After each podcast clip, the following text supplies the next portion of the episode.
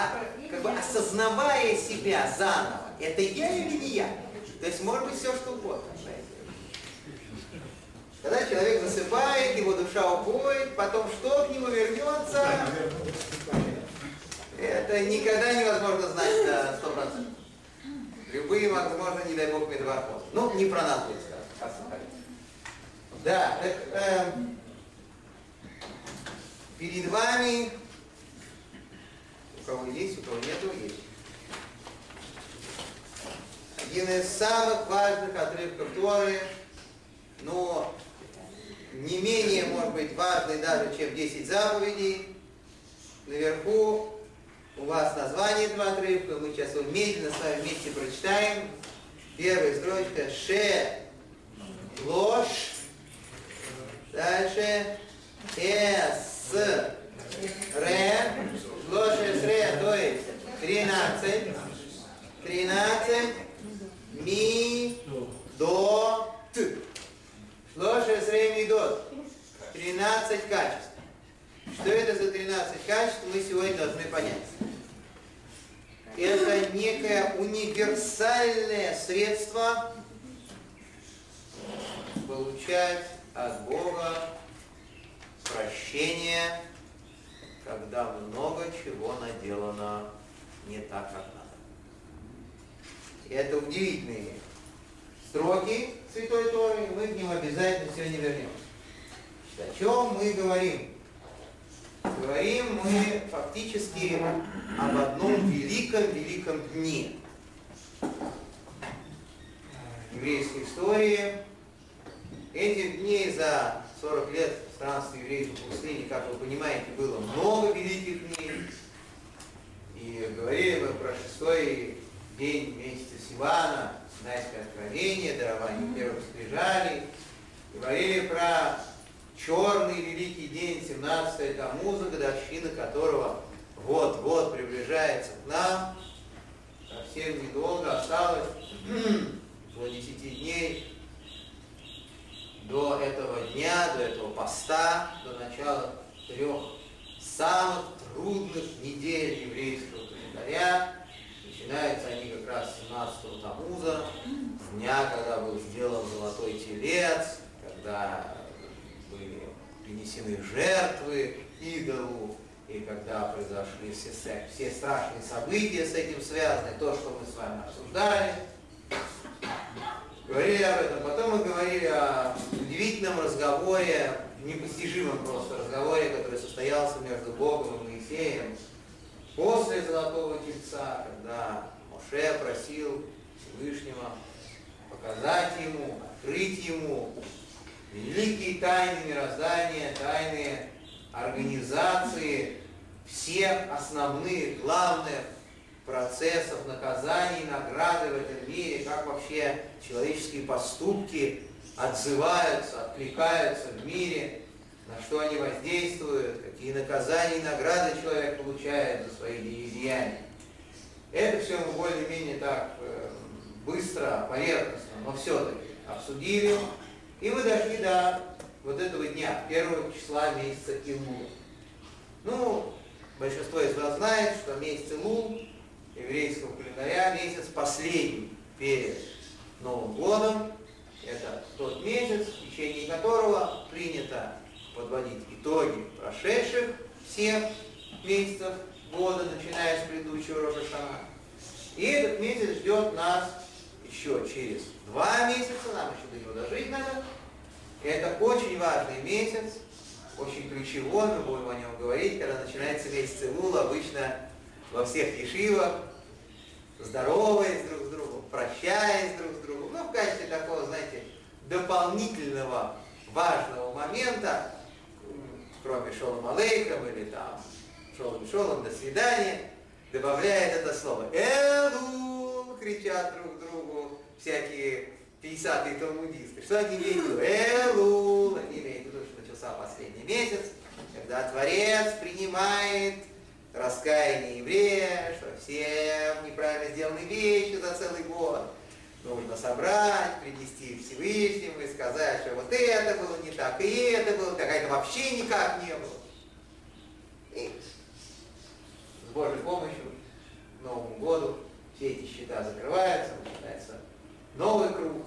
Ну, желательно понятно, что каждый из этих новых кругов начинался все-таки на новом уровне. Так вот, с чего началась история этого дня? Первого дня месяца любви и дружбы. Почему месяца любви и дружбы? Ну, вы все знаете это, если вы не знаете, так я вам напомню. Скрижали нарисованы натуральные величины. Где бы нам это все нарисовать? Ну, давайте где у нас бочка Карасиная, которую поднимаем. Вот это вот Илу, да? Илу. Так, чтобы те, кто еще не точно знают, как пишутся письменные буквы, могли посмотреть на печатный Элул.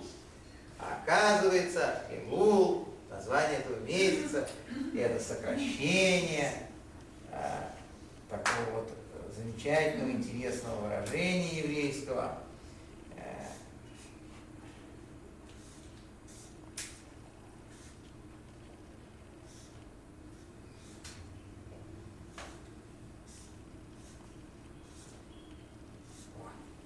Столбик надо читать. А, а алиф от слова илу – это слово они. Алиф нун ю, то есть я. Второе – ламет далит вав далит ют. Ле до ди. Я для возлюбленного моего. Ве до ди. Вав далит вав далит ют. Ки возлюбленный мой. Ли для меня для, я для возлюбленного моего, возлюбленный мой для меня. Слова из песни песни царя Шламо. Поэтому Илул это традиционный месяц свадеб, любви и дружбы, когда все евреи женятся со страшной силой, ставят купы бесконечно, потому что это, кстати, самый-самый час такой, что правильно подходящий для этого время. Так прям столбиком это название месяца расшифровывается. Все женихи посмотрели на своих невест, долгими взглядами. Вот. И это э, касается не только взаимоотношений женихов с невестами, но и взаимоотношений еврейского народа с Творцом.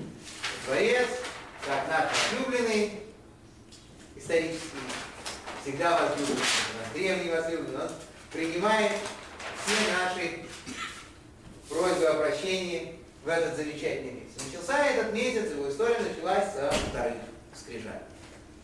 И этот знаменитый момент, когда после разбивания, то ли умышленного, то ли неумышленного, целая история, мы с вами обсуждали, после разбивания первых скрижалей Моше должен получить вторых. Обстановка дарования Торы, дубль 2, отличается от обстановки дарования Торы, дубль 1, абсолютно диаметрально. Потому что первый раз скрижали даровали в грохоте, в огне, в огромном скоплении народа, который толпами стоял вокруг горы Синай, каждое слово гулом отзывалось в еврейских толпах, и народ с огромным энтузиазмом и так. И это были первые скрижали. Закончилось это все известно чем эти скрижали, которые были дарованы в такой замечательной, праздничной, громкой обстановке, со всеми возможными и невозможными пиротехническими эффектами, были разбиты.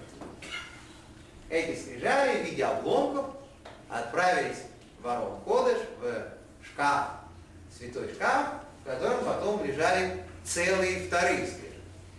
То есть в этой обстановке ничего делать не получилось. Дарование Торы было омрачено разбиванием первых скрижалей. В общем, в целости и сохранности оно не состоялось. Это дарование Торы. Первый Лула, через несколько месяцев, все было совсем не так. Ну совсем. Творец сказал Моше Равейну, лично Моисей, ты, говорит, поднимайся ко мне, возьми две каменных скрижали, и мы сделаем быстренько так, между собой, я и ты, тихонько, без пиротехники, без эффектов, без толп евреев, рукоплещущих бурными продолжительными аплодисментами. Без всего вот этого. Даже тихонько. И сделали они тихонько. И вторые скрижали до сих пор где-то лежат в недрах храмовой горы. Спокойно, абсолютно неповрежденные, они выжили. Отсюда, как мы с вами помним хорошо, а если не помним сейчас, вспомним, Талмуд делает однозначный вывод, что дурной глаз – это такая огромная сила, которая влияет даже на то, к чему имеет отношение прямое участие Творца. На чудо даже влияет дурной глаз. И это вся тема, тема вот, вот публичных событий, любых. Когда много людей, все смотрят. Одним нравится, другим не очень. Это очень страшная и тяжелая тема. В старые времена это приводило к ужасным галактическим ошибкам и искривлениям. Но, как мы говорим в таких случаях, БЛС бред, ну, когда люди не видели другого выхода. Удивлением я узнал, что некоторых наших евреев, не ашкенадских, очень часто просили в момент заключения брака, когда подписывали кутубу, брачный договор, просили подписаться в ктубе и быть свидетелем именно родственников. Хотя по нашему закону близкие родственники не могут быть свидетелями ни в коем случае. Близкие родственники, они вообще ничего про своих близких родственников не в состоянии засвидетельствовать, а они, они их видят неправильно, они же родные люди. Человек, который называется словом свидетель, это в любом случае чужой человек, который объективно смотрит. Близкие родственники по еврейскому закону не пригодны в качестве свидетелей. Так нет, специально просили близких родственников. Когда я обратился с вопросом, а почему? Это же неправильно. Зачем нужно записывать в тубе, чтобы близкие родственники в качестве свидетелей там выступали?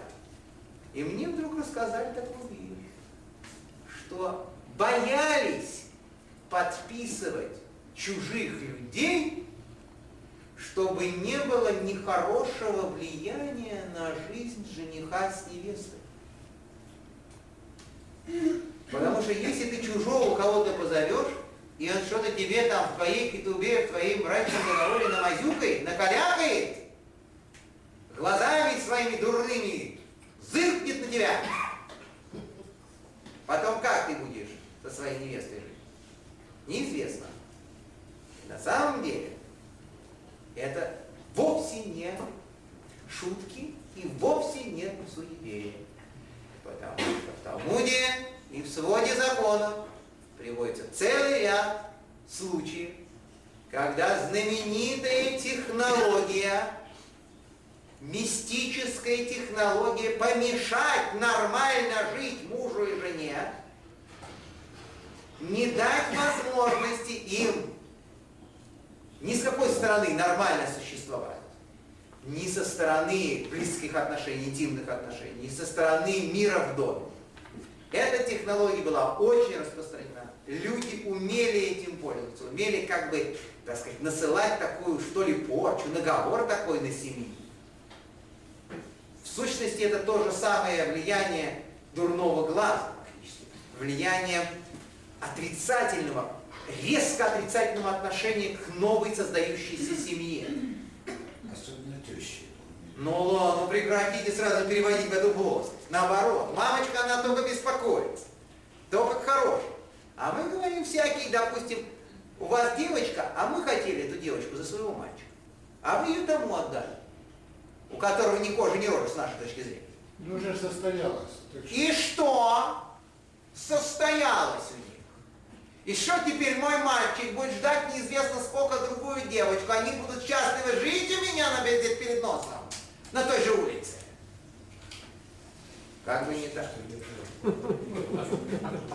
Что? Это были такие серьезные дела. Так это называется, в Торе на самом деле об этом а, написано завуалировано. Есть такой запрет, вроде бы совершенно к этому не относящийся. Запрет Торы лотаксон шор бегишо. Вообще в Талмуде это э, запрет, который используется как э, пример, общий пример вообще обыкновенного запрета Торы. Этот запрет говорит, не заграждая рта быку, когда он молотит. Что это такое? Это когда у вас есть бык. И этот бык идет по вашему полю. И он у вас там что-то делает. Вы с ним за плугом идете, с этим быком, или что-то еще. Что-то у вас этот бык. А вам жалко, чтобы он, пока он идет, чтобы он что-то там кушал. И вы этому быку, значит, специальный бычий намордник, чтобы он эту траву видел, а съесть не мог. Ну, экономия хозяйства. Наши люди. Так Тора специально обращается к еврею говорит, что в таких случаях, когда на тебя кто-то работает, и при этом может съесть эти две травинки или три ягоды, не надо вставлять ему вот это вот специальные какие-то предметы в челюсти, чтобы он этого не мог делать. Не волнуйся. От этих трех ягодок ничего не будет плохого. Ты ходишь большую браку, что тебе человек работает у тебя. Или даже бык. Быка жалко, не говорю уже про человека. Так вот, простая вроде вещь. Не мучай быка, не мучай животных. Обычный запрет. Тор, один из многочисленных запретов Тора. Говорится в своде законов, что этот запрет завуалированно намекает на не заграждай быка, не мешай быку работать, когда он молотит. На, оказывается, новую, только что создавшуюся семью и на их близкие отношения. Не производи никаких мистических действий, которые могли бы помешать молодым жить счастливо. Ни с какой стороны не старайся на это отрицательно влиять. Запрещено Торой. В принципе, мы знаем всякие случаи, связанные с этим делом, что такие да влияли, такие да были проблемы, но это отдельный разговор. Так или иначе, это один из элементов того, что называется дурной глаз, и что совершенно, к сожалению, непреодолимо, когда речь идет про такое мероприятие, как еврейская свадьба. Потому что все смотрят, вот ты какой красивый всем взять. Вот это, да? Фух. 50 пар глаз женских. Можете себе представить? Лучше же один раз из автомата выстрелить. Ужас. Но это отдельно. Это первый. Второй аспект, очень известный, касающийся этого дела, касается запрета евреям, двум евреям жить в одном дворе. Нельзя. Поэтому наши субдивижены здесь, они, в общем, имеют этот изъян. Потому что видно все, что происходит. Сколько у него машин стоит, что у него в гараже лежит. А иногда, понимаешь, вот вечер, светлые окна, что он там делает, ходит, сосед все смотрит на него и смотрит, что он там ходит. И мало ли что, какие у него мысли у соседа. И вот он сидит там и с этими со своими мыслями. Поэтому говорит Талмуд, что изначально, когда два еврея выходят в один двор, вы обязаны поставить стену. Обязан. Чтобы не было никаких вот этих вот пересчетов кур, которые бегают у него или у меня.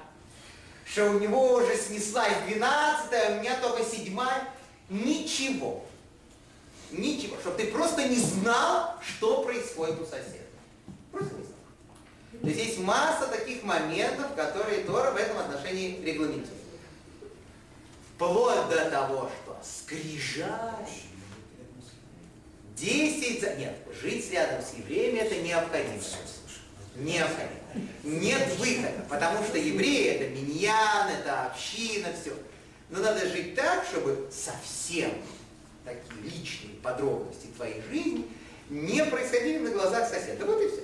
Да, тогда же первые скрижали, и те не устояли перед этим. Ну, из, из э, известных э, в святых книгах случаев можно упомянуть знаменитейшую, страшную совершенно историю, абсолютно непонятную э, с первого взгляда, про трех великих наших праведников, Хананию, Мишаэля и Азаре, которые были э, министрами при дворе Навуходоносора. У него тоже были свои умные евреи, как понятно, которыми он там руководил после того, как разрушил храм в Иерусалиме и угнал евреев в Вавилон. И эти трое, значит, отказались поклоняться его знаменитой статуе, его огромному стукану, который он построил. Там была такая идея очень красивая, что все жители Вавилона, все население империи Вавилонской в одно и то же мгновение, когда затрубят рога, падает ниц в одну и ту же сторону. То есть все как бы в сторону центральной статуи, невероятно высокой, которая со всех сторон видно, еще на горе, значит, статуи Навуходоносора все дают почет ему, великому отцу народа. Ну, очень красивое шоу такое он задумал. Вот. И все были предупреждены, в том числе евреи, что если вы не хотите ничего этого делать, так сказать, вы должны или вообще на это время выехать из страны, или потом не обижайтесь.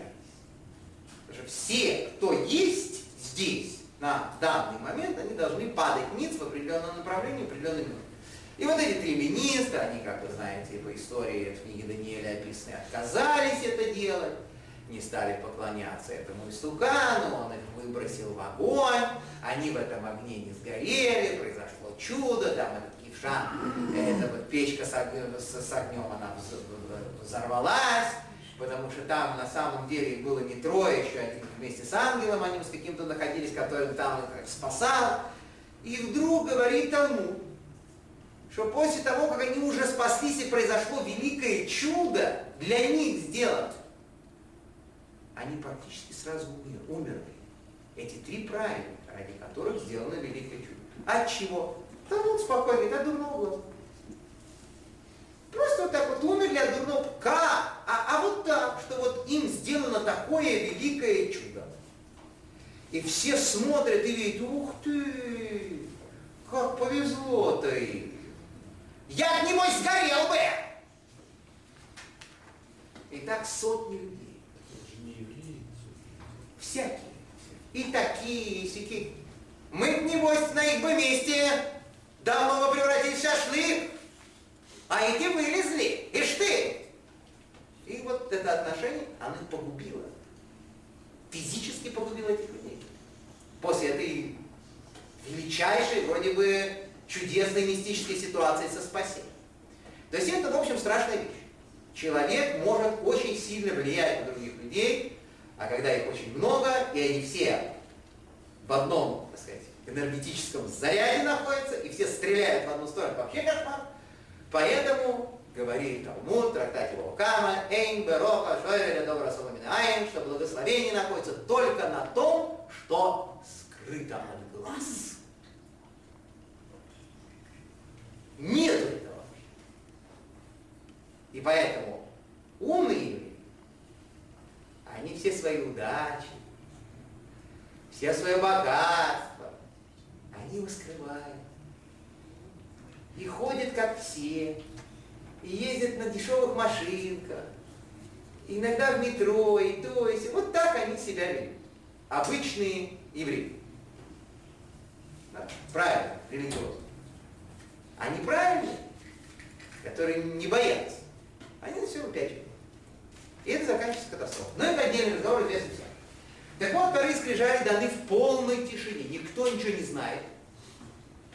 И загадка вторых скрижалей заключается в том, что в главе Фетиса, в книге Шмот и в книге Дворим, то есть во второй и пятой книге Торы, совершенно противоречащие друг другу написаны вещи по поводу этих вторых скрижалей. То есть с первыми скрижалями более-менее технология ясна. Творец выдал все сам. То есть ничего Моше не делал. Моше поднялся 6 Сивана в день Синайского откровения величайшего на гору Синай, получил там эти каменные скрижали, пошел с ними вниз через 40 дней, увидел тельца, скрижали разбились, все известно. Что происходило со вторыми скрижалями? Откуда они вообще взялись? Ну, вроде бы здесь нет никаких э, разночтений. Сами камни это были осколки сапфирового месторождения. То есть не просто, а это была такая скала, которая, ну, фактически, э, может быть, э, не как наши современные, привычные нам сапфиры, но она практически очень была похожа на современные нам сапфиры, на драгоценные камни.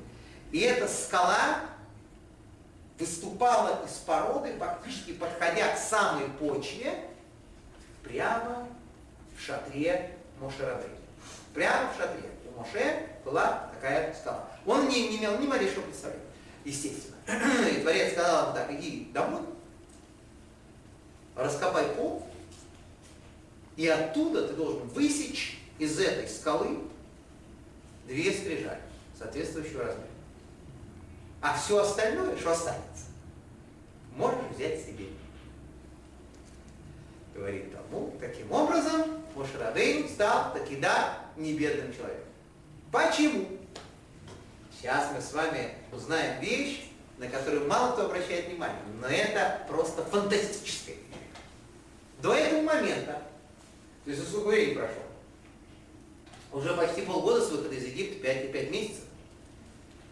5 месяцев Мошерабейн был самым бедным человеком в еврейском народе. Причем не просто самым бедным. Он диаметрально просто отличался от всех остальных евреев. Почему? Потому что он никогда не имел времени и возможности собирать добро. Когда евреи выходили из Египта и пошли по египтянам собирать вот это все, экспроприировать экспроприаторов, как это у нас называлось в старые добрые времена, и да забрали, и да погрузили. Чем в этот момент занимался Моше? Что он делал? Он ходил вокруг Нила, вылавливал гроб с, с Иосифом. С одним из сыновей Якова, который нужно было с собой взять. А его утопили в Ниле, чтобы ему не поклонялись этот гроб. И он там ходил с этими пластинками, всякой мистикой. У него совершенно не было времени на то, чтобы при. Вообще. И он с этим гробом, народ золотом, он с гробом, понимаете? Но, конечно, с одной стороны, Мидраш, Талмуд очень хвалит Иосиф, это написано в трактате Сотов, в Талмуде, что Хахам Леви как Мицвод, написано у царя Соломона, что мудрый сердцем возьмет себе заповеди, что такой человек, как Моисей, он всегда будет заниматься заповедями, даже если весь еврейский народ занимается вот этим вот, собирая деньги, которые плохо лежат где-то, вот, грузит на подводы, увозит, давай еще там чемоданы неси, вот эта вся ситуация. Даже в такой экстремальной обстановке мудрый сердцем, он будет заниматься заповедями, то есть есть э, перед смертью, он заклял евреев, вывести его тело, э, похоронить его на святой земле, ему Шарабейка занимался заповедями, все, естественно, задают вопрос на это место в Талмуде. Интересненькое дело, а обирать египтян, это что, не заповедь была? Еще какая была заповедь? Всевышний сказал. Сказал, пожалуйста, идите уж, уж оберите их, я умоляю вас, потому что я же обещал Аврааму, Бог сказал, я обещал Аврааму, что евреи выйдут, значит, с чемоданами не просто так. Так, пожалуйста, уж идите, обирайте их, если можно, будьте любезны. Так что это, чем это не заповедь? Этот с громом, а эти тоже заповедь исполняют. Так вот надо понимать, что тот, который вылавливает гроб, и тот, который, значит, гребет золото, даже если то и другое заповедь, все-таки одно по сравнению с другим заповедь, а другое нет. Вот, просто соразмерять э, ситуацию. Короче говоря, отдельный разговор. Вот они, значит, э, вывезли все это, потом Красное море. И опять, значит, Красное море выбрасывает на свой берег, значит, осколки от этих колесниц, золотых осколки от этого всего. Чем в этот момент занимается мой Шарабей? Мой Шарабей, у него вообще фактически не было времени все это собирать, потому что ему нужно было собирать евреев. Когда евреи увидели такое количество золота как, на берегу, абсолютно была деморализована вся вот, наша боевая строевая колонна. То есть народ совершенно потерял всяческое ощущение времени, пространства и порядка.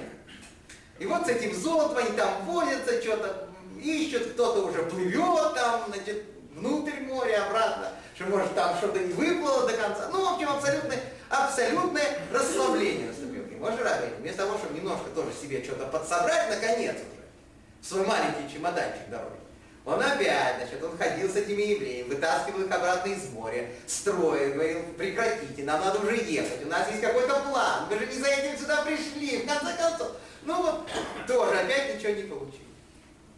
И вот он их оттуда всех вывез. И так и получилось, что к моменту Синайского откровения, вообще все эти пять месяцев, он был единственным круглым бедняком, еврейском народе, руководитель еврейского народа, главный начальник, президент и так далее. Ничего у него не было, кроме этого шатра. И, в общем, собственно, особо ему это не, не, не было неприятно, но когда появились вторые скрижали, вот эти вот остатки от скалы, так сказать, сапфировой скалы, выступавшей практически до почвы у него в шатре, он себе забрал, и таки он, наконец, наконец стал небедным человеком. Кстати говоря, это более или менее правильная логика, потому что вообще э, принято, ну если речь идет не про Мой Шрабейна, Мой Шрабейн он был совершенно вне всяких сомнений и э, подозрений, но э, это принято, чтобы руководители еврейского народа, люди, которые стоят над общиной, не были бедными людьми. Это правильно, потому что бедный человек у руля это всегда повод для злоупотреблений, и это всегда проблема. Если человек более или менее нормально себя чувствует, если он более-менее хорошо обеспечен, тогда гораздо спокойнее видеть его у руля общины, потому что, ну что ему эти несчастные копейки в общинной кассе, в конце концов, если он сам себе человек более-менее обеспечен и не нуждающийся. Это отдельный разговор тоже.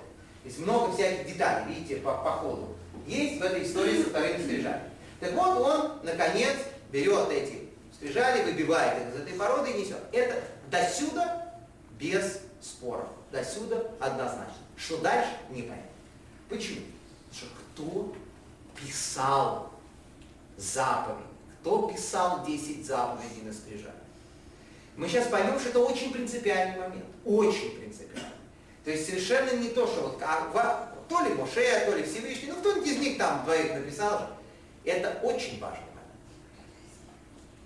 Почему?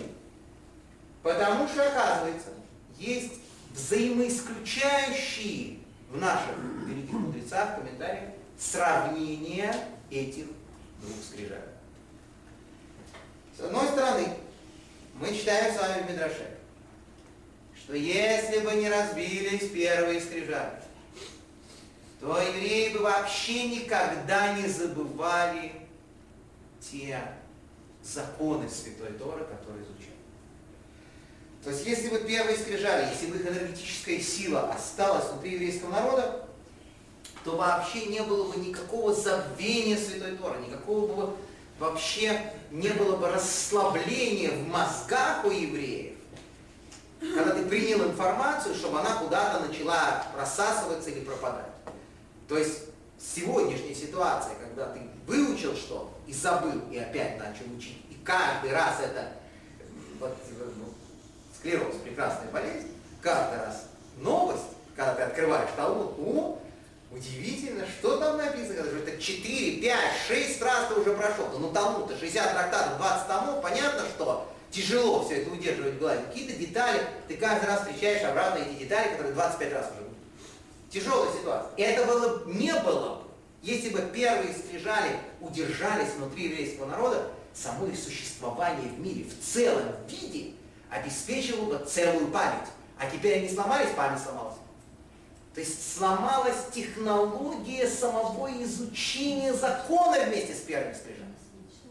Что мы видим? Что вторые скрижали этого не дают. Нет. Вторые скрижали где-то находятся, все в порядке, лежат внутри храмовой горы, глубоко схоронены. Никаким арабским эскаватором дадут не докопаться. Все это да, но не дают они. Забываем. Значит, хотя бы из этого уже видно, что уровень первых скрижалей, он выше, чем уровень вторых. Потом мы читаем массу всяких мистических комментариев, комментариев наших великих мудрецов, разных поколений. Начиная от самых-самых первых поколений каббалистов и заканчивая там последними поколениями, там, Садмаров, например, Садмарский Рэбби много на эту тему писал. Что? Зачем нужно было э, первые скрижали э, давать, если они все равно разбились? Оказывается, любая вещь очень святая, она должна постепенно привыкать к нашему миру, к нашему материальному миру. Поэтому первые скрижали, которые были настолько высокими, настолько идеальными для нашего мира, они, конечно, в нашем мире не сохранились, не удержались, разбились. Вторые, которые были немножко уже ниже по уровням и как-то были более близки к человеку, более близки к еврейскому народу, они таки, да, сохранились. И мы это видим по самой истории, что первые скрижали, это вообще неизвестно, откуда был взят материал. Написано в Миндрашах, в Кабале, что это был чуть ли не кусок от основания престола славы Всевышнего. Что такое престол славы Всевышнего? Какой кусок у него может быть? Что, оказывается, параллельно в духовном мире там, естественно, нет никакой материи, там нет никаких кусков, никаких предметов. Но если взять нечто из этого мира высокого, духовного, перевести в наш материальный, то у этого нечто появится таки в нашем материальном мире некая адекватная форма, потому что в нашем материальном мире всего есть какая-то форма и материи. Так вот, значит, первые скрижали это как будто вообще совершенно других миров материал был взят, это совершенно другого уровня. А это все-таки, в конце концов, из-под ног у мой Шарабейну, из земли было накоплено вторые скрижали пониже они уровнем, это видно. И все было бы отлично, если бы не величайший из великих наших каббалистов, мистиков, Рабейну Мойшевен Нахман, Рамбан, который пишет следующий текст, комментируя вот эти вторые скрижали. Пишет так, что все это было совершенно не так, как в первых скрижалях. Еще и потому, пишет что никого не допустил что ни одного еврея не допустили близко к горе Синай. Что все эти евреи, они где-то далеко в своем лагере сидели, не подходили, даже не знали, что происходит. И только Моше знал про вторые скрижали, только Моше принимал участие в их изготовлении. Значит, это были скрижали очень высокого уровня. Если только мой Шарабейну и Всевышний, только они вдвоем это делают. Только они, значит, это, это очень высокого уровня вещь говорит Рамбан. И более того, что годы кевой дахарон минаришон, что более велика слава вторых, вроде бы скрижали, чем первых. Что он хочет сказать? Вот это выражение, годы кевой дахарон минаришон, что более... А?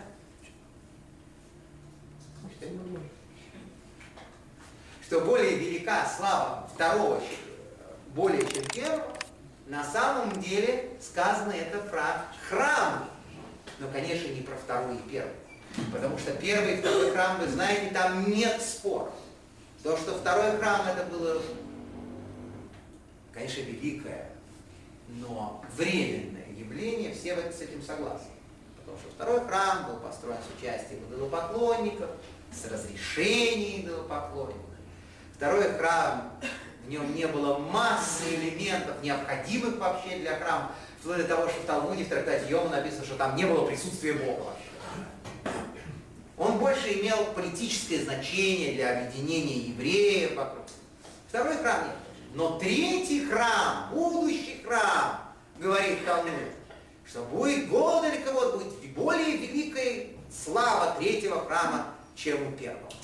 Так говорится. И намекая на эту фразу, пишет Рамбан, что слава вторых скрижалей более велика, чем первых. Это как понять? С одной стороны мы видим, что первые скрижали, что-то такое необыкновенное, что-то очень высокое, что-то потрясающее. И поэтому они разбились, не удержались в нашем материальном мире.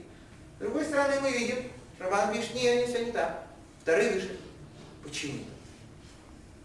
Как понять это противоречие? Для того, чтобы понять, что произошло. И в чем здесь идея, о чем говорит одно, и о чем говорит второе мнение. Надо понять все-таки, кто, это, кто их сделал, эти скрижали. Значит, в книге написано, Творец говорит, кто валя лухот, это дворим ашраю, валя лиршуа, лирхот, решение машек шибар. я напишу, говорит Бог, на этих скрижалях те слова, которые были на первых скрижалях, которые ты разбил. Прямой текст свитка. Я напишу Всевышний. Что написано а, в книге Дворим? В книге Дворим написано, Моше Рабейн рассказывает про вторые скрижали, говорит, выхода в тело, вот я написал на скрижали. То есть Тора сама специально нас запутала. В одном месте написано, что Творец написал 10 заповедей на вторых скрижалях, в другом, что больше. Говорит Мидраш Раба, Мидраш, в нашей же главе, Пятиса, который описывает вторые скрижали, что они это делали вместе. Только как? Моше Рабейну писал, а Творец как бы водил рукой. Водил рукой Моше. Что это нам дает? Ну хорошо. Зачем мне знать эту технологию? Десять заповедей, слава Богу, те же написаны на вторых, первых. Ну, примерно те же. Есть маленькие детали, это тема вообще отдельного изучения, чем отличаются тексты. Тексты практически идентичны. Ну, заповеди, слава Богу, те. Так что, что мне надо? Водил он его рукой, не водил, сам написал, не сам. В чем здесь дело? Оказывается, что есть здесь два аспекта. Вы знаете, что евреи получили две Торы. Да? Письменный закон и устный. Письменный закон – это все, что сказано в святых книгах, Танахе, Тора, Писании, пророки, пророки Писания. Все, что имеет э, заповедь быть в письменном виде. Про это сказано в нашей же главе дальше. Там леха это дворим это. Всевышний говорит уже, напиши эти слова. А дальше продолжается текст. Тут же Творец говорит, ки альти адваримай, что по устам, то есть по устному выражению этих вещей, Карахит Хабрид Исраэль, я заключаю с тобой союз и с еврейским народом. То есть напиши, но по устному произнесению этих вещей заключаю с тобой договор. То есть имеется в виду обе части. И письменное, то, что нужно записать, и то, что нельзя произносить наизусть. Вы знаете, все время мы стараемся, э, когда мы читаем Тору, обязательно смотреть в Хумаш, например, когда есть обряд чтения Тора в синагоге, понедельник, четверг, субботу, открывает свиток и читает. Если человек даже знает свиток наизусть, он не имеет права его читать наизусть, он должен обязательно смотреть письменный текст, потому что письменный э, закон, письменная Тора. Есть устная часть, талмудическая часть, разъясняющая часть. То, что мы с вами рисовали, объясняли в виде бочки. Да? То есть есть бочка, гора Синай, как такая вот пустая бочка, и есть внутреннее наполнение этой пустой бочки горы Синай, куда евреи должны были в эту бочку засовывать вот эту устную Тору, устное знание, постепенно развивая его, то, что было получено на горе Синай, превращая его в э, еврейское законодательство, превращая его в талмудическую традицию. Вот эти две части. Так вот, оказывается, то, что говорят все комментарии, что первые скрижали были выше вторых, Сто процентов так, это касается письменного элемента, письменный тон. То есть письменный закон, выраженный в первых скрижалях, он был абсолютно идеально выражен. Он был абсолютно идеально выражен с точки зрения святости и уровня, потому что и материал самих скрижалей, и то, что Творец лично все это написал, здесь не было никакого участия человека. То есть устная традиция, Тора наших мудрецов, которая с помощью мудрецов наших развивала всю историю еврейства, вообще к этому не имеет отношения. Это абсолютно чисто, это кого это святость и слава письменной традиции. Что произошло?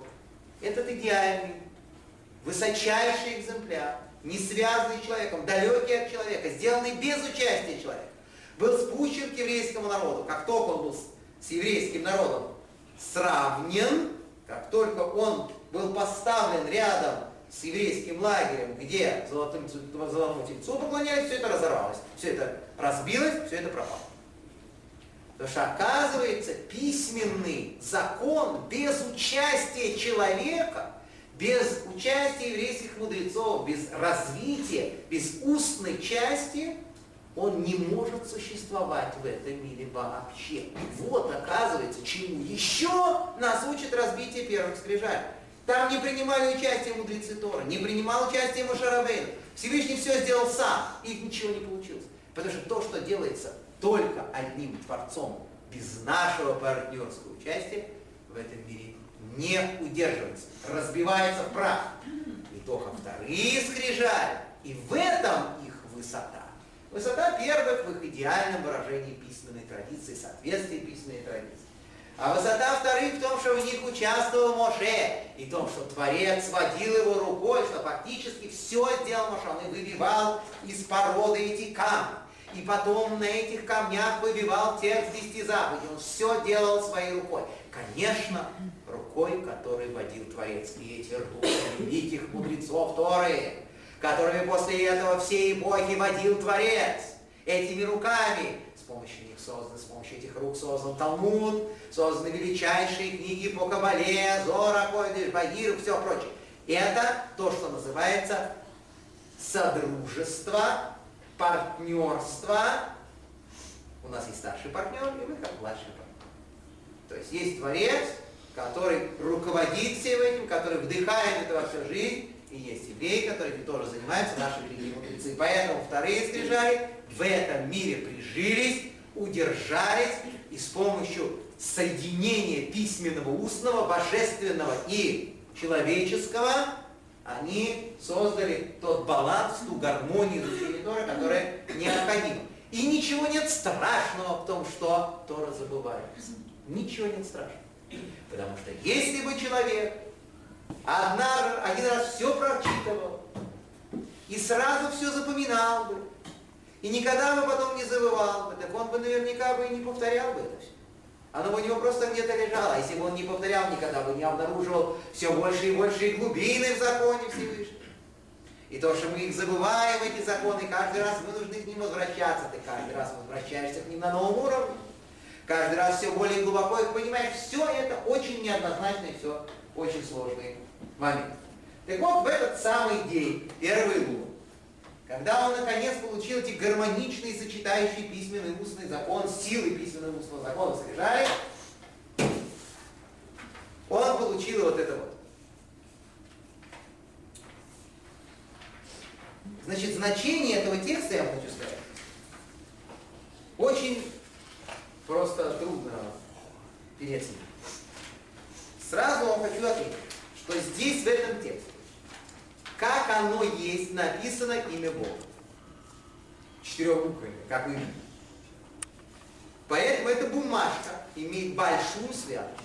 Потому что прямо на нем написано имя Бога, на этом листе, как оно. Поэтому просьба, эти бумажки никуда не, не выкидывать, не рвать и так далее. И заносить нечистые места этот лист, на котором в чистом виде написаны слова из свитка Торы, так как они на свитке, в свитке Торы записаны, ну, отвечая голосовки. А голосовки это, так сказать, просто мы добавили, здесь чтобы было легче читать. Значит, А что где-? А? Где написано? Ну да. Сколько угодно. Раз, два, три. Сколько хочешь, как говорится. Да. Три раза. Да. Так, э, это первый. Поэтому к этому листочку надо очень внимательно относиться. Второй момент, значит, видите, я тут специально это расположил определенным образом. Как вы понимаете, в Торе так не расположено. В Торе это все строчку написано. Да, в свитке. Во-первых, название 13 качеств, его в Торе нет. Это просто название того, что мы читаем. А, Первые слова – это некий зачин. Это завершение того мистического разговора, о котором мы говорили в прошлый раз, что Творец сказал, что я пройду перед тобой, и ты меня спереди не увидишь, увидишь только сзади, все эти загадочные вещи.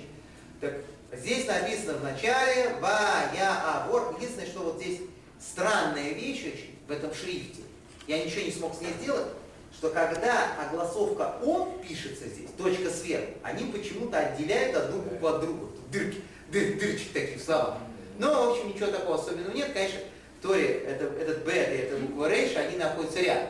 Э, Просто они, видимо, для того, чтобы легче было понять, что это огласовка О между этими буквами, они так их отделили.